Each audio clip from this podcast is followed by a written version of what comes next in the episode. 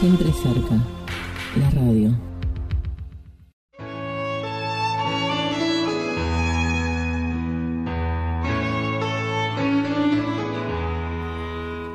Todavía me acuerdo la primera vez que escuché radio.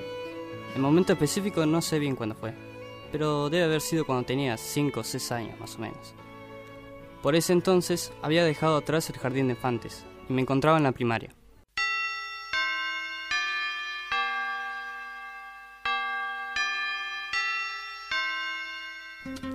Toda la mañana me levantaba junto a mi hermano temprano, para irnos a la escuela.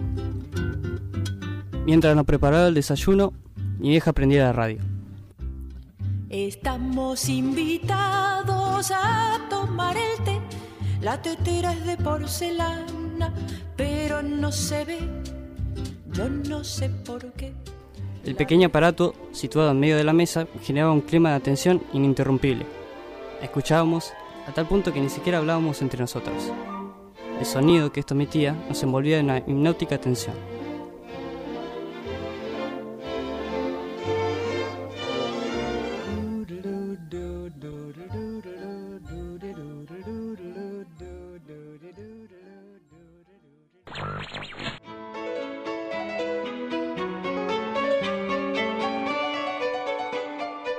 Por años disfrutamos de la compañía de la radio, esa compañía que solo un amante de la radio puede comprender. Rutinariamente repetíamos ese acercamiento a la radio. Se puede decir que prácticamente pasé toda la primaria de la misma manera. Habitualmente escuchábamos siempre el mismo programa. Mi vieja ponía Magdalena Ruiz Guiñazú, que por aquel entonces se encontraba en Radio Mitre.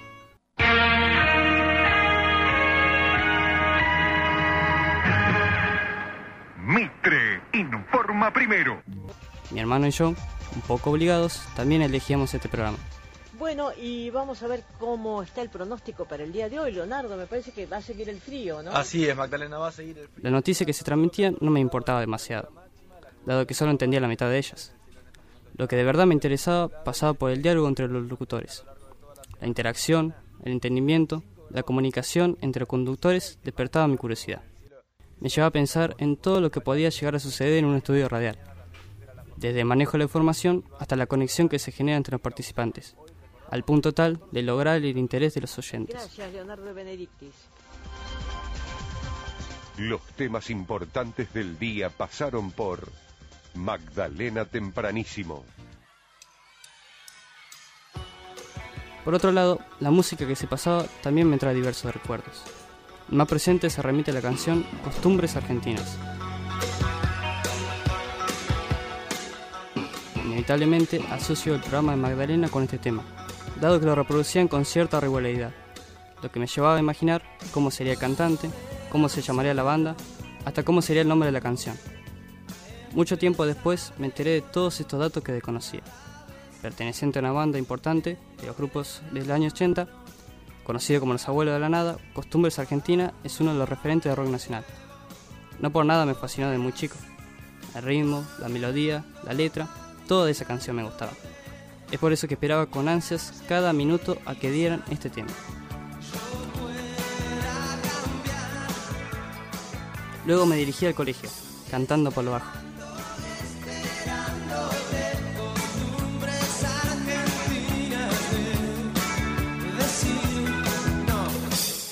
Mi nombre es Gustavo Velázquez y esto es una producción del taller de radio de la Secretaría de Cultura de Verstey.